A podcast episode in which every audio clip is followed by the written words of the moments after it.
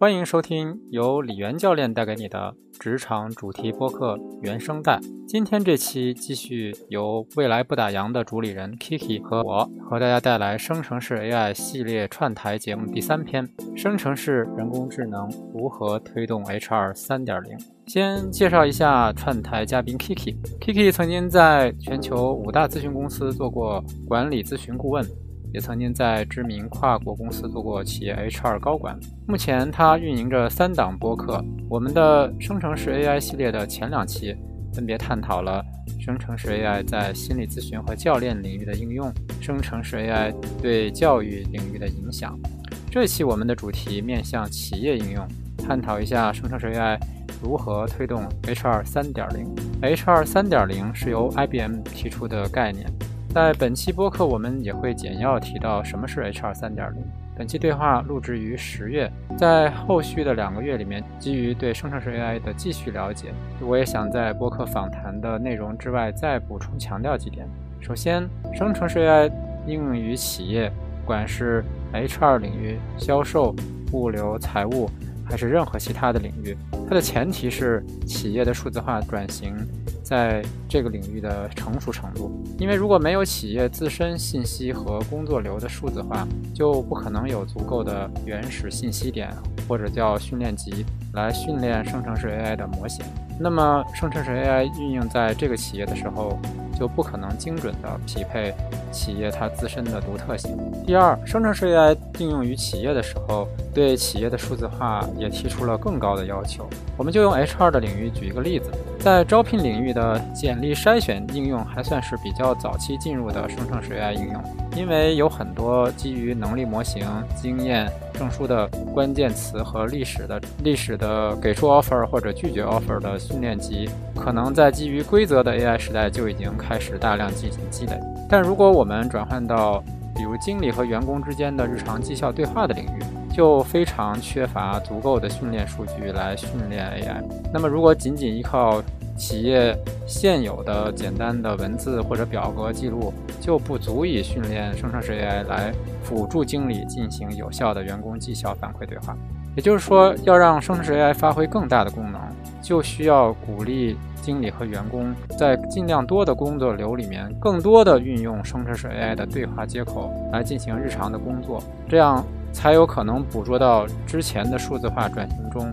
未被捕捉的语言和行为的数据点。再举个例子，以前有很多企业大大小小的决策，虽然在数字化的过程中被记录下来，但是决策形成的过程和理由，包括后续决策的后果和质量跟踪，并没有被很好的数字化。那么，如果想让生成式 AI 来更多的取代初级和重复工作中的决策，那么就需要企业开始把这些初级和重复工作的决策逻辑、决策质量跟踪等等信息都记录下来，才有可能训练出更像人类的 AI 决策能力。然后再通过生成式 AI 的自然语言人机接口，完成人和系统的通过自然语言来进行交互，而生成式 AI 就可以根据人类的自然语言的指令，分析工作的需求，分析需要从哪些系统里去调用数据。用什么样的方法把数据和信息进行整理分析，并且最终形成决策？第三，我们作为个体或者员工，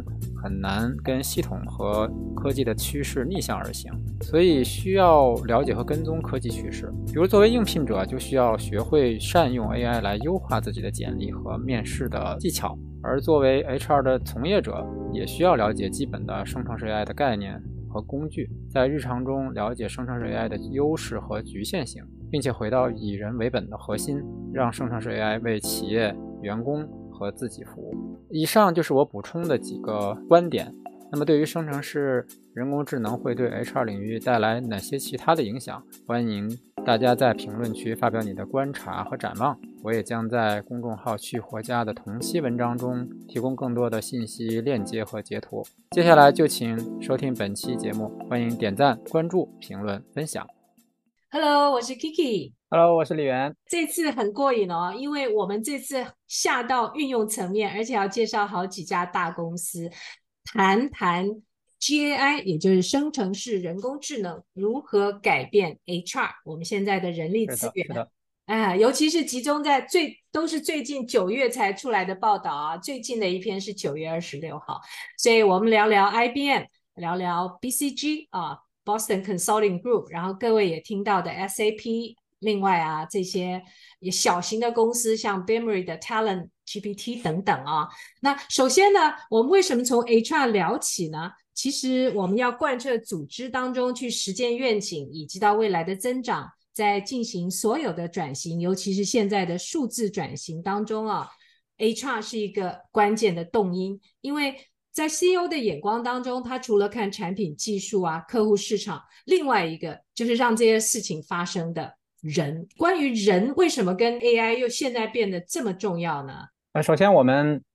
在最近，从今年谈这个生成式 AI 的带来的影响，其实我们可以看到，它首先在公众领域其实引发了很多焦虑哈，就是关于 AI 会不会取代人的工作哈。所以其实谈到人，或者说从 HR 角度，就会问几个问题哈。第一是说，生成式 AI 会不会使他们的招聘的工作重点发生变化？会不会要裁掉一些人？那会不会我需要去招一些新的技能的人啊？所以从人才的供给的角度，首先 HR 就已经要开始考虑。那我。们作为普通的职场人，也会在想这件问题哈。另外一个就是从整个企业的竞争力和发展的角度，生成式 AI 究竟会为企业未来发展提供怎样的机会？在生产力和成本的角度，又会带来哪些新的机会和挑战哈？我觉得这个。不光是说组织的 CEO 或者是产品研发部门或者是 IT 部门在考虑，从人才发展的角度，从人事管理的角度，其实也有有很多的点值得去思考哈。所以这是为什么我们这一期想来谈一谈呃生成式 AI 和 HR 之间的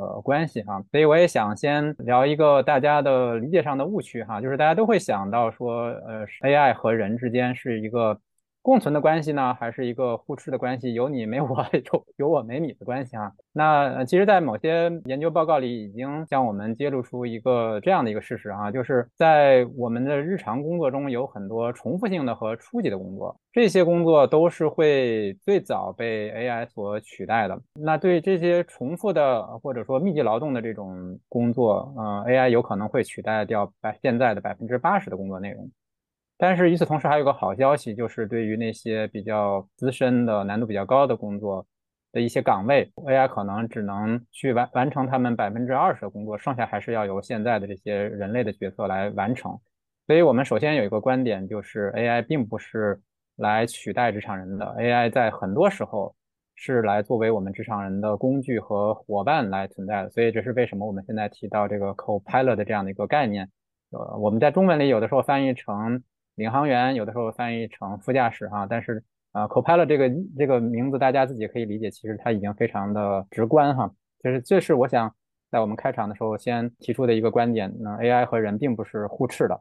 的确啊，李源，其实我最近也看到一篇报道，它其实有一个图像很很有趣啊，最左边。啊，他是说人人跟这个 AI 的关系啊，最左边的话，人做百分之八十，然后适度的利用这个这些工具百分之二十，所以那个就是人跟 AI 还是朋友啊，其实也没有互斥。然后中间的话呢，它就叫 Copilot，也就是人跟这个工具当中是一个。互相共同生成，就像现在的 generated 的关系，因为 AI 它的学习，尤其现在这个 Open AI 化，它也是靠所有这些用户不断的输入嘛，所以在这当中，或许有时候五十五十，可是到了右边的时候，我觉得最有趣，当我们能够去利用 AI 去。自动化很多我们原来想做的事情，所以他那时候把变成 AI as an agent，所以 Copilot 我们跟 AI as a partner，等到到后来好像我们很多事情都可以外包给 AI，所以我现在最有趣的是想学哪一些 AI 工具，我们可以让它自动化。今天的内容很多哦，听友们，我们谈这个话题，首先是谈谈这个 IBM 在今年四月发表的报告。啊，说明到它节约了一万两千个小时，同时也自动化了组织当中的两百八十个工作流啊，所以这很有趣。然后第二个，我们聊聊 SAP，也就是这家德国的这个 软件巨头，我不知道应该是不是叫软件公司，不知道。但他在九月二十六号啊，就发布了 Joule J O U L E 啊，焦耳。据理源说，这个焦耳是呃热物理学家的名字，而且呢，焦耳也是。在测量能量做工的一个单位啊，不要问我这什么意思。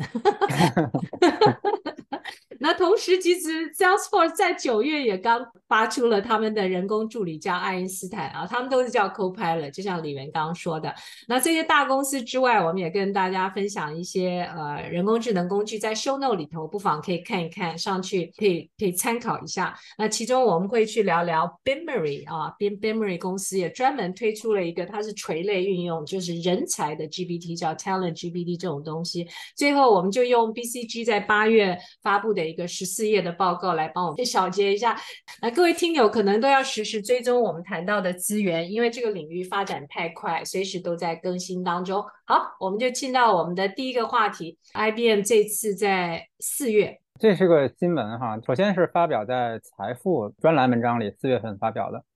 那这篇文章其实有啊谈到很多点哈，我们可以分享一下我们觉得这里面最吸引人的一些。要点，那从事实上来讲，就是在这篇新闻里有谈到，IBM 的人力资源总监，他叫 Nico。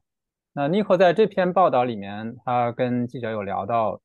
在过去的十八个月中，哈，就是在这篇报道之前的十八个月中，IBM 的人力资源部门通过使用 AI 自动化系统，总共节省了近一万两千个小时的工作时间。那其实还有另外一个很有趣的叫后果哈，或者说叫影响，就是接下来 IBM 就暂停了大约七千八百个岗位的招聘哈。我觉得这是我们刚才其实牵头也谈到，就是当生成式 AI 包括传统的 AI 大量的在企业里应用的时候，有很多过去需要大家加班做的事情，可能现在会被自动化，会被呃人工智能快速的完成。所以这个一一一万两千个小时是在他们一个实验中内部自己的 I I B M 的 H R 的团队的实验里面，他们计算出来了。那它带直接带来的两个影响哈，第一个影响就是说，从员工的角度，他们会发现 H R 团队的响应会变快，响应可能质量也会更好。那从 H R 经理的角度，嗯，他的团队不需要在不管是招聘的层面，还是在这个 performance review 的层面，呃，每天忙在那一大堆的。数据和表格的填写和收集里面，它可以这些都都通过 AI 的系统来帮他们自动的来完成。那他的团队就不需要这么忙于奔命哈。但从另一个就是从经理自己的时间的管理的角度，他可以节省出更多呃时间，可以跟他的团队讨论团队发展的战略，讨论团队成员自己成长的呃包括人才发展的需求，可以做更多更有价值的 HR 的专业领域的事情，而不是把时间都花费在。HR 的 admin 和 operation 层面的这种繁杂的工作上，反面效果就是他评估了有很多初级工作可能真的不需要再招那么多呃 back office 的操作型的人才了人员，你可以这么讲。对啊，说 AI 把员工从后台管理工作释放出来，让他们去执行需要人类接触更细致的工作。不过这边他有一个案例叫做 XAHR，就是问 HR，是一个呃关于员工福利的虚拟助理。所以这个关请假呀，或者是人事章章程呢，他说他有设设计通过迷宫一样的门户，让员工自行去发掘。这个你有没有实际体验啊？在你们的公司里头？对对，我也我也举一个我自己的例子哈，就是其实我们公司自己现在的所有的这种 HR 相关的福利啊政策也是这种类似于门户，而且当你要问问题的时候，它这这个流程是非常不轻松的。在很多年前，其实我们的 HR 也是有 HR 的热线哈，就是你有任何问题，你是打电话去问 HR 热线，但是后来就逐渐的在被这线上工具所取代，所以。你不管问什么问题，很可能你第一步是说你要先生成一个工单，就是我我要问一个问题，我生成一个工单，然后 HR 团队会有人去去管这个工单，这样的话他可以知道说他呃要完成多少个这样的支持性的工作。但是作为员工来讲，这个体验至少到目前为为止来说是不太理想的哈。举个例子，就什么叫迷宫式的门户哈？就比如说我想问我我的关于今年休假的政策。首先呢，我进入到 HR 知识页面，我要我要先去选择分类，就是你问的这个 HR 问题是哪个领域的问题，所以我要先找啊，这是关于休假方面的政策。接下来呢，你还要选你是位于哪个区域哈，因为它是整个 HR 在全球它是统一的信息管理平台。我要选我是位于啊中国地区，因为每即使是同一个公司的休假政策，在不同地区，它在当地的政策它是有不同的政策所指引。所以你这样一呃一顿操作下来，万一在哪一步选错了，呃很有可能第一是你的问题得不到答复，还有要不然就是你得到的答复不是你想要的啊，我我会经常发现这样的问题，到最后就是你发现你还是要去找一个人类来来问哈，所以有很多这样的数字化平台在最开始的尝试，双方都很抓狂，这是我自己的例子。不过现在据说这个助理已经很聪明了。而且呢，我觉得他另外一个是在绩效评估期间，他提的案例非常非常的好啊。HR 的头头说，平台可以经过数据进行繁琐的筛选工作，把过去的绩效评级技能、员工是不是接受到培训，还有工作年限，把他们整理起来，然后再发给经理。比如说什么时候要 review 啦，什么时候要会谈啦，什么时候要做什么事情。所以经理们现在像你刚刚说节省时间，他是直接去问他的这个 AI 助理。哎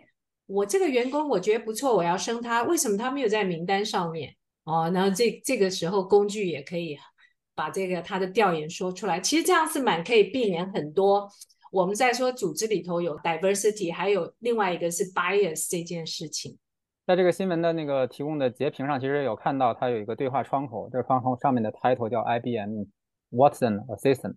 就是 IBM 的那个它的 AI 叫 Watson 嘛，它是一个非常著名的产品哈。嗯，那它在内部它的名字就叫 IBM Watson 助理，所以你作为一个经理，你就可以通过这个聊天框去问这个 IBM 的 Watson 助理，就刚才 Kiki 这个问题哈，比如说我的某某某员工，他为什么没在今年的这个晋升的可能性的名单上？那可能这个 Watson 的助理他就会从不同的系统里调出来一些，比如说他的 KPI 哪些没完成，或者哪些要做的培训没做。这样你就会很容易的，比如说在跟这个员工做这个一对一面谈之前，有有证据、有准备，你就知道他如如何要帮助他。对啊，所以就通过像这样的机制，他说他们透过两百八十种不同的人工智能，在 HR 部门进行自动化，然后呢，让 HR 部门变得更人性化，然后把时间花在花在更重要的事情上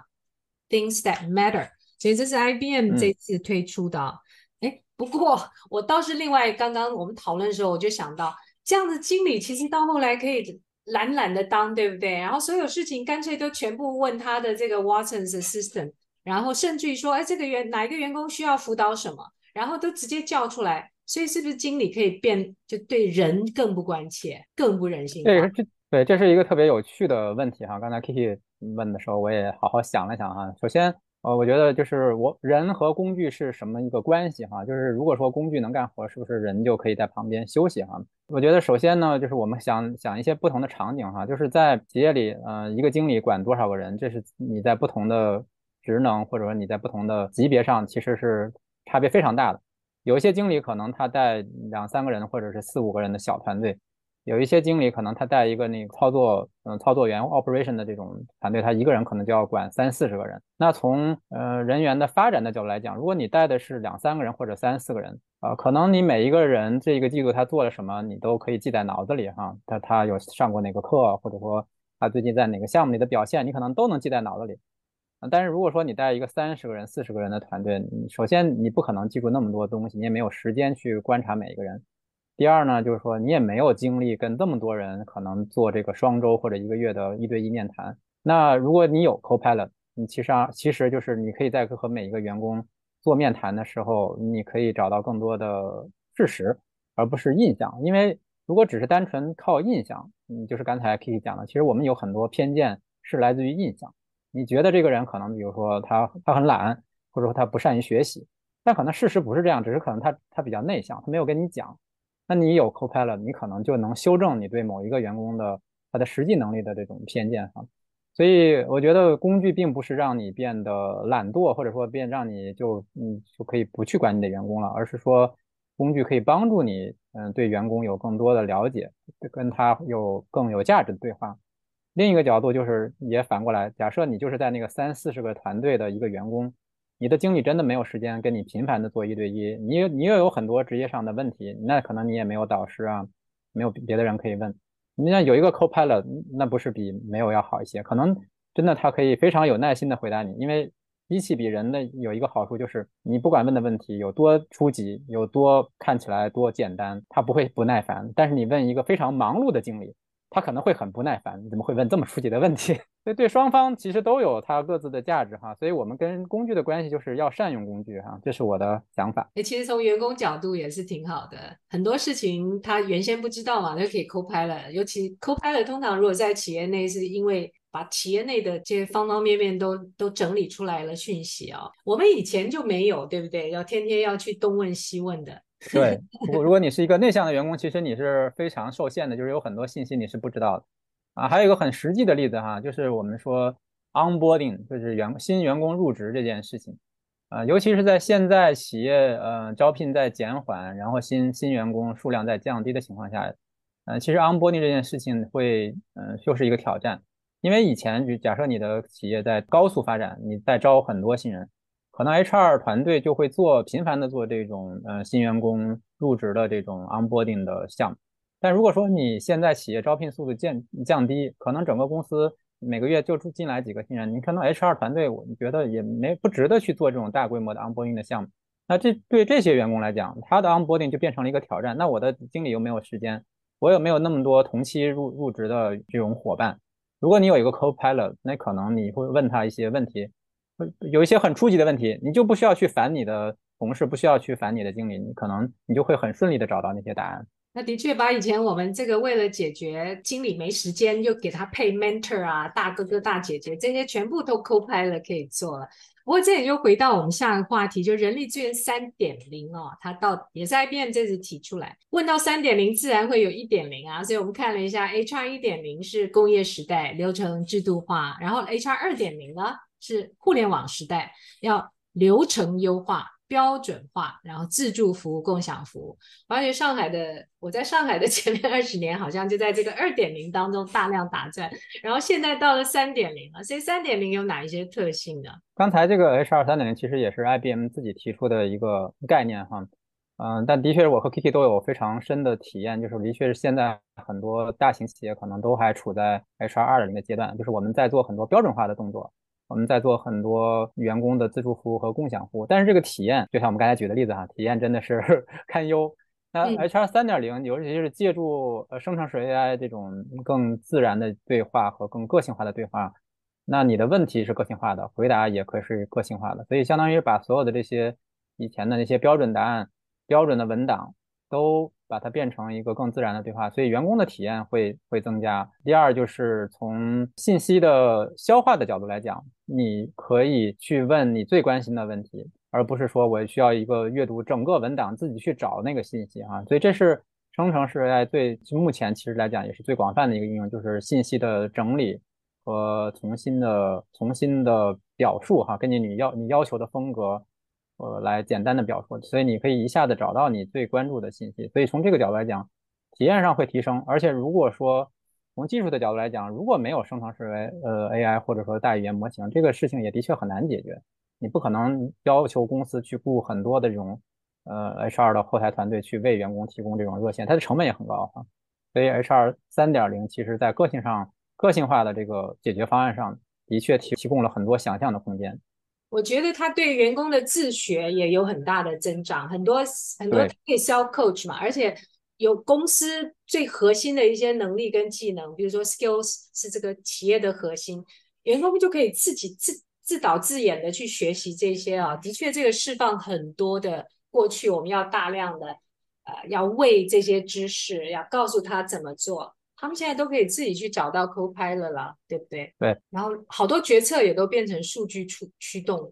大家不会一天 argue 说，哎，讨价还价，很多的事情我们都把数据拉出来。对，这个其实是生成式 AI 的一个很非常大的潜力哈。就是以前我们说你的一个企业高管，我想看一个什么数据，嗯，他这么一句话可能会把下面的这个人员累死啊。就是你要一个报告，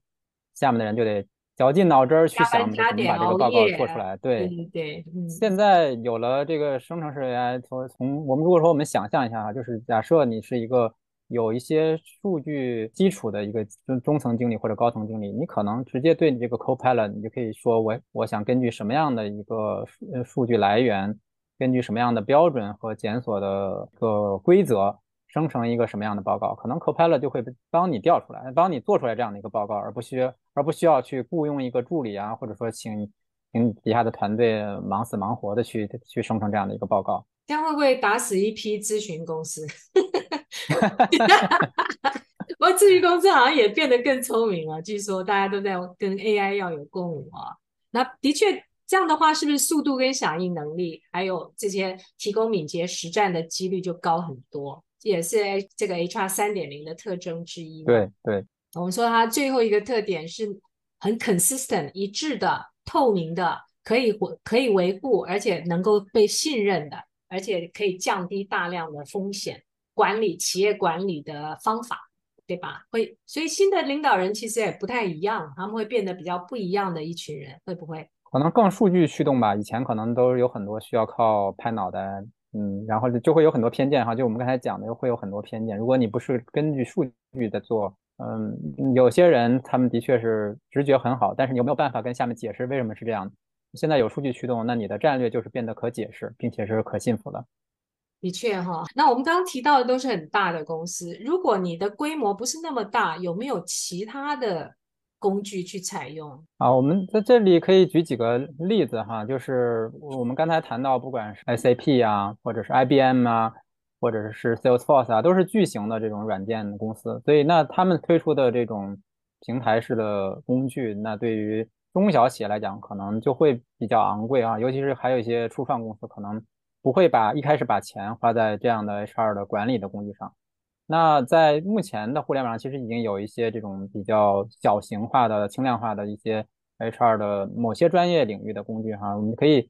举几个例子哈。第一个工具叫做 MetaView 哈，它只做一件事情，就是做面试的摘要的生成。呃，那它能做什么呢？就是比如说你在你是一个面试官，你一天可能要面试八九个人。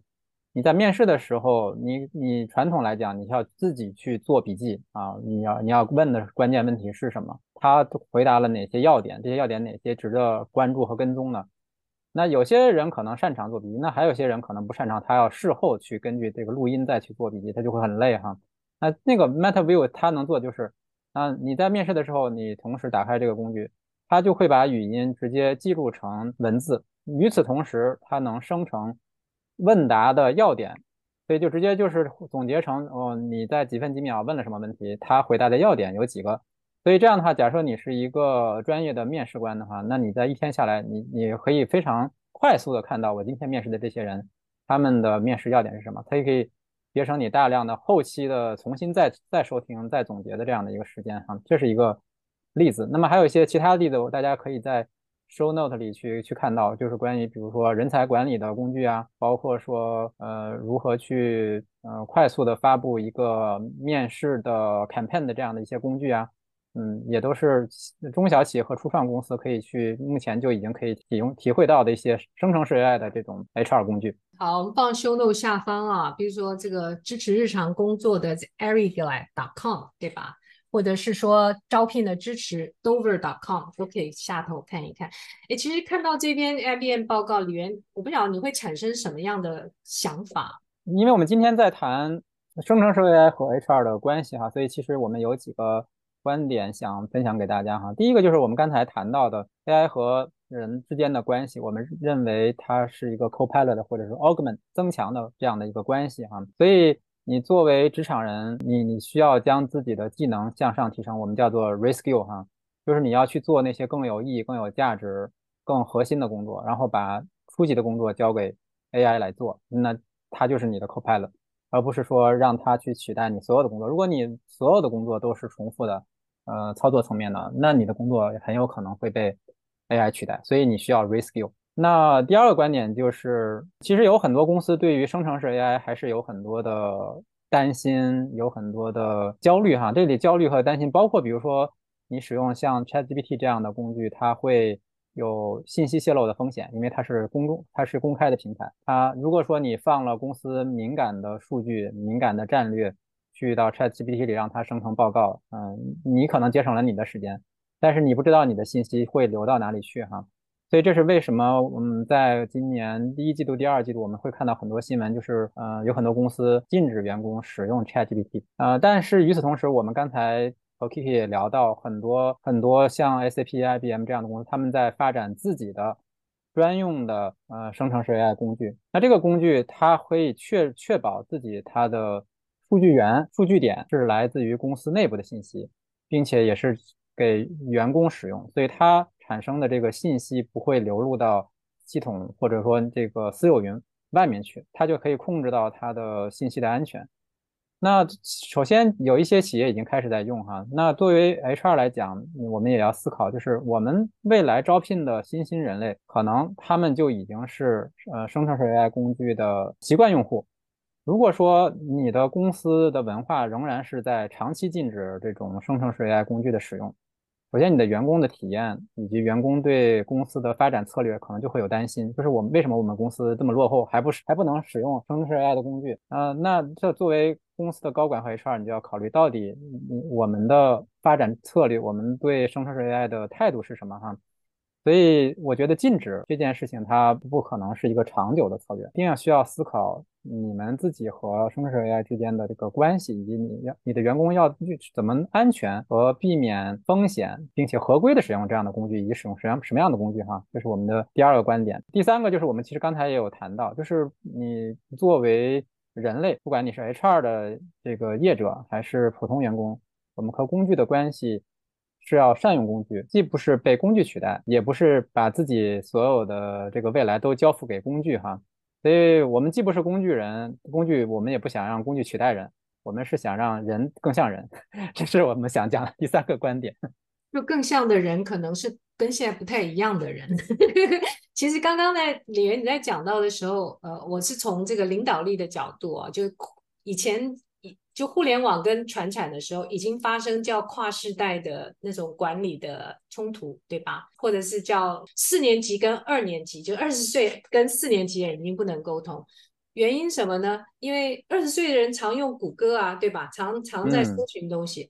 当那个四十岁的老板说：“我告诉你，我们过去都是这样做的。”然后说了一大堆，那小孩子已经都看完了所有的解解答，然后发觉你的东西好像搭不上线。那现在人家是。如果他有苹果手机，直接打开那个 Chat GPT 了，对吧？就以前可能是搜寻工具，现在是更智能的，所以这个就对所谓的领导的角色的期望，还有所谓的这种知识传承这块啊，其实是有蛮大的冲击。所以到底这个新的企业当中学习或者是成长的文化到底是怎么塑造？这个这是的确的。对，嗯，其实你刚才讲的这个特别。我想，我想还再补充一点哈，就是，就是我们讲代际管理，代际管理，就是为什么这个就是隔一代这个人很难管，就是刚才你举的那个例子，就信息的获取的途径和习惯都已经不一样，包括说，假设说年轻一代他们已经非常善于使用 Copilot，呃，善于使用生成式 AI，你会发现，你再想去用你的道理去说教，你会发现人家可能从 Copilot 已经拿到的答案比你说的还全，说的还新，说的还好使。所以他就会觉得，如果说你还是一个说教型的这样的一个经理，对方只会更加的不服气你，就会觉得你 你说的这些东西我早就知道，或者说你没有比 AI 说的更好。所以对对经理来讲是一个蛮大的挑战。好，刚才主要观点我还想补充一点哈，就是，嗯，这也是体验体现了为什么数据化转型、数字化转型对企业这么重要哈。就是假设说你的企业真的准备拥抱生成式 AI。那你在做第一步，就是要去训练这个生成 AI 的工具，因为你要用企业自己的呃信息去去训练它。如果你之前的数据化转型做的就很慢很晚，或者说数据点不够多的话，你就会发现你没有没有东西能能够训练它。你没有东西训练它，它也就没有办法有智慧，因为智慧是由过去的这些训练点来重新整理的。所以为什么数据化？数字化转型非常的迫切哈，就是如果说你的数字化转型走的比别人晚，你拥抱生成式 AI 也不可能比别人快，因为你没有足够的数据点去训练这个你自己的公司的生成式 AI。所以，嗯，这也是为什么我们刚才看到说那些已经在做数字化工具的这些公司，他们有先天的优势，因为他们已经不仅是自己，也帮助他们的客户已经这么多年收集了大量的数据点，不管是人才的还是商业相关的信息。客户相关的信息、产品相关的信息都已经数据化了，所以其实这也凸显了数字化转型的更加的迫切。如果你还没有做，你只会落后的更加的厉害。距离拉得越来越远。如果企业自己没数据怎么办，或是不够怎么办啊？其实我们第二个案例，SAP，它才九月二十六号也就宣布了它的焦耳，刚刚李源介绍的这个热物理学家，所以这个焦耳能做很多事情。不过更有趣的是，SAP 在五月的时候就宣告它自己有前一代产品叫 Success Factor。它这个 Success Factor 就已经跟微软、谷歌还有 IBM 一起联手。换句话说，在 SAP 它还融合了它所有另外三家伙伴。人工智能，他们是不是不断的要创造新的历史？我们来聊聊 SAP 好了，它这个焦耳能够做什么？新的一个 Copilot。首先，SAP 因为它是一个软件巨头啊，所以它的 SAP 系统其实是非常广泛的，被很多企业在不同的智能部门所使用哈。比如说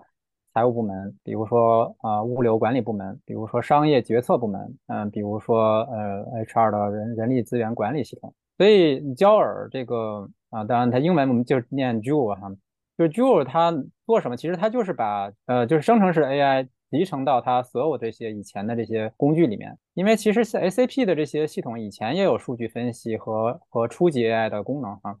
只不过就是在集成了生成式 AI 的功能之后，它更像是一个你可以对话的这样的一个智能的伙伴哈。所以他在文章里举了一个非常有趣的例子，他说 j o r 就好像你的身边非常充满智慧的一个好朋友和员工哈，就是你你有什么问题你就问问他，他就能够给你答复哈。那以前在没有生成式 AI 和这个能够更自然的用语言对话的方式来来跟你进行互动的 AI 这个出现之前，你唯一能做的是就是完成系统里已经定义好的那些，不管是 dashboard 呀，或者是搜索呀，就是你可能最多的就是做搜索，或者是已经定制好的那些模板的那些那些数据的整理。但是你如果说你要一个一个定制化的信息，你可能自己首先要知道你这些信息它们在哪儿。用什么样的方式整理，最最后可能你才能找到你要的答案。但是现在有了 Joule 之后，它自己可以把但凡是有关联的内部数据系统的所有的相关信息都去进行搜索和重新整理，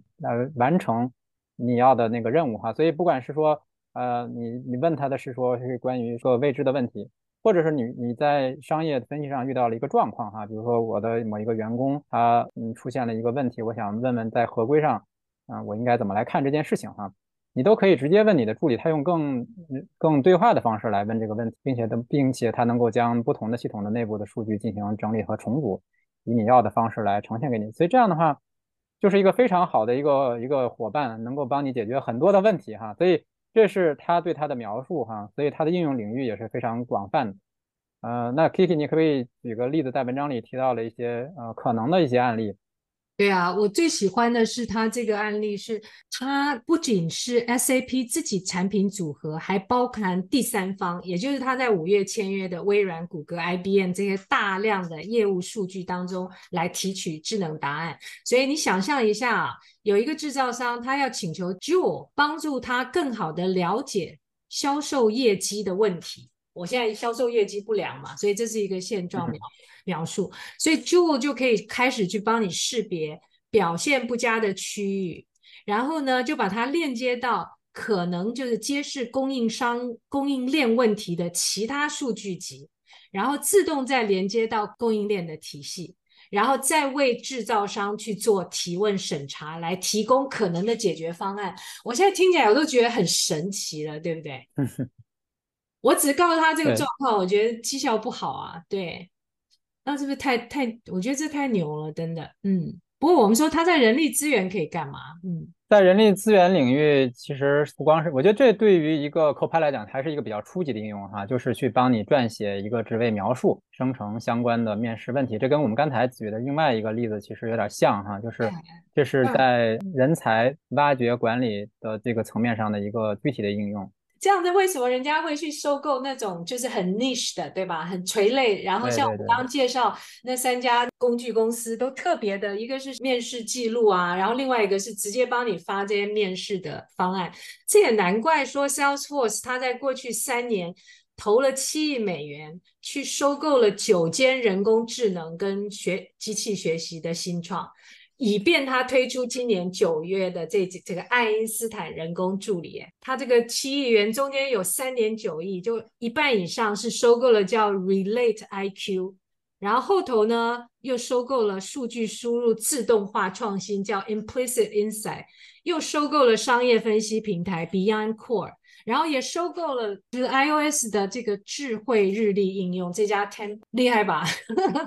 这他把这些组成起来，都变成一个呃，真的蛮聪明的 Copilot。对我们其实有一个感觉哈，就是我们刚才有聊到，不管是 Joule 啊，还是爱因斯坦，就是都是在九月份的新闻哈，就会发现说。这些大的商用软件公司，尤其是专业商用软件公司，都在集中的发布他们自己的生成式 AI 的 Copilot。所以你可以看到这里有好几波哈，就第一波可能我们最早听到的 OpenAI，然后紧接着，然后谷歌也有，微软也有，也有 Bard 哈，你就发现这是通用型的这个真呃通用型的生成 AI 工具。然后接下来就是第三波，就是这种专业商业领域的。呃，这种 Copilot，所以我们会发现说，这是我觉得跟刚才 K 我 K K 聊的另外一个词哈，就是 AI 领域的这个军备竞赛，就是你会发现大的公司真的是在花很多钱在尽早的推出自己的专用的生成式 AI 的工具，这样一波又一波。其实我们有一个感觉，今年夏天本来生成式 AI 好像有一点点。话题有点变变没有那么热门哈，但是如果从这个新闻来看，其实我们会发现大家在憋大招，巧巧的在引燃战火了，对吧？对，后续可能会有更多的发布啊。谈到这么多这种垂类运用，我们原来计划聊一聊 talent AI，因为 HR 当中发觉大家的议题就是 talent 这件事情，所以也有一家公司叫 Beamery 啊，就公司名字也蛮蛮好玩的，B E A M Min，然后 Marie 又是这样的啊。然后他真正做的是 Talent 的 GPT，那它这个 Talent GPT 的特点是什么？它这个 GPT 你从它的名字里就可以看到哈，它是做 HR 领域的一个垂类的，它就只做关于呃人才的招聘和这个 candidate 候选人的呃关系管理，包括这个人才在企业里的发展哈，所以它是专注于 Talent Management 这领域的呃生成式 AI 的工具，所以它的工具的名字就叫 Talent GPT。所以是一个蛮垂类的一个一个软件哈，它不像我们刚才讲的 SAP 啊，或者是 IBM 啊，或者是 Salesforce 啊，他们会做那种包山包海的这种商商业的这种 Copilot 的这种工具哈。推广的是叫 Bimery 的人才图，叫 Talent Graph。它追踪超过一百七十亿个数据点呵呵，这些数据点关于候选人啊，就这些 candidate 啊，哪些公司技能工作，我想它可能会变成这个领英的新的另外一个啊 LinkedIn，所以我们或许可以追踪 LinkedIn 在 AI 上头会有哪一些举措。那这次没有，应该会有，应该会有。对，这个话题实在讲不完，而且持续进行中啊。BCG Boston Consulting Group，它在今年的八月。出了一个十四十四个 page 的这样的一个报告，很有意思，我们就跟大家快览一下，然后把它报告的链接放在我们 show note 下方。它的报告名称人力资源的专业可以在 driving 生成式人工智能在企业的转型当中可以做什么？他说，第一个是它可以 prepare 企业的转型，第二个是 HR 本身的创新啊，也需要靠它。它在第二页蛮有趣的，我们刚跟李源讨论了，蛮有意思的是。从现在跟以后，HR 整个功能当中的一些职能的转化啊，现在最大的是 transaction 跟 operation，对吧？就，我看占了七八成，就整个 HR function 里头。可它到后来就转化成为未来变成哪一些了？首先，它这块儿呃 transaction 和 operation 就是从刚才我们至少看有五六成、七八成的样子，降到大概只有一一成、两成不到这样的一个很小的一块儿哈。然后呢，其他的部分有，嗯，特别大增加的一块就是 strategy analysis，就是在 HR 的战略层面，嗯，HR 经理会空出更多的时间去进行思考。还有一点就是多出来一块原来没有的，叫做 enterprise partner 哈，就是企业的合伙人和我们叫合伙人好了。其实我们现在也有 HR partner 这样的概念哈，但是 HR partner，嗯，其实在很多时候在这个决策里面，它更多的是关于。呃，人才战战略的啊，所以我不知道他这里讲的这个 enterprise partner 会是在其他哪些层面上会有更多这种伙伴伙伴的这种合伙人的这种角色啊，这是在 future 里面出现的这个角色。去做 AI 工具采购的那些人，像我们刚，而且会引进很多垂类的工具，对吧？面试也可以改良，一下就翻新了。就他只要引进任何一个垂类工具，这原来六七成的 trans transaction operation 一下会降到很低，对不对？对对对，一一两成都不到了。所以这些，所以 HR 其实还蛮重要的，他起码要知道市面上有哪些工具哦。不过我觉得他的第七页啊很有意思，他第七页说的是 talent ecosystem。第一个是对于工作的重新设计跟需求的预测变得很厉害，forecast 变得很厉害。然后另外一个是 job 跟 skills 的 matrix，就直接产出叫 employee 的 skill mapping，就很多员工他本来可以做好多事情，可是我们把它放在一个他不是做的最好的地方，然后他自己也会产出 job mapping 的 algorithm，就这几件事情，它的 dynamic workforce plan。也就是从预测更聪明之下，它又变得更能够动态的去调整，因为它前面有工具了嘛，就能力跟这个技能的配对。现在看起来，每个企业如果都这样做，大家对于人才的调动、还有监测、还有预测以及 matching 就会变得更聪明。那当然，另外它就整个会影响它的 sourcing 跟 upskill 的 strategy。它可以 build 内部发展，它可以 buy。他可以 borrow，也就是去去市场上找很多被企业呃被离职的那些专业人员，对吧？我们现在现在碰到就是企业释放出大量的很多人才啊，所以说不定这会形成新的一个 job market。那对于怎么去适配，我看到这些工具其实不止不只是企业内部用，也可以有好多的好多的 agency 能够好好的运用，把释放出来的很多流动的。市场人才好好的做做适配，不过最有趣的也是刚刚那个李源马上就看到第九第九个是这个整个端到端的影响。这个报告的第九页其实它把整个 HR 的转型，就是在生成式 AI 的这个大环境下的端到端的价值链，嗯，做了一个梳理哈。我觉得这个这张图还非常的清晰哈，就不管你是在 HR 的哪个部门，以及说你负责的是整个 HR 的。价值链的哪哪一头，它都在这张图里做了一个大概的一个梳理和分析哈，所以这里包括说 HR 的战略和规划，包括说人才的招聘，包括呃人力资源管理，包括说嗯薪酬福利、学习发展，包括说 performance review，包括说员工的日常的日常的关系啊，员工日常的一些接触，它分了大概八个模块。然后他在每一个模块都举了一个呃简单的例子，就是生成式 AI 可以在这个领域去帮你做什么。然后从这张图的底部可以看到，说在整个的这个 HR 的价值链里面，从 HR 的时间和生成式 AI 的价值来讲，那最高的几个，一个就是做 HR 的战略和管理，K 有提到的就是 HR 的整个呃动态的资源的呃规划，那这是 HR 花非常大的精力和时间在做，包括 OD 的。很多同事在做的事情哈，那这个生成式 AI 可以做很多的很多的自动化的工具。第二个也是整个这个价值链里面花的时间最多，然后也是生成式 AI 最能够帮助到的，就是关于人才的人才的招聘以及 HR 日常的 admin 和 operation 的工作。这个从时间上来讲，会占到整个 HR function 的大概百分之三十到百分之五十的时间，然后也是整个。呃，这个价值链里面，生成式 AI 最能够帮助提高效率的这样的两个模块。所以从这这一页的标题上，他写到说，生成式 AI 可以有有有机会能够帮助 HR 价值链提升百分之三十的生生产力。听起来不错哦。其实我觉得它不止百分之三十啊，就如果能够每一关都掌握起来，它会有中效的。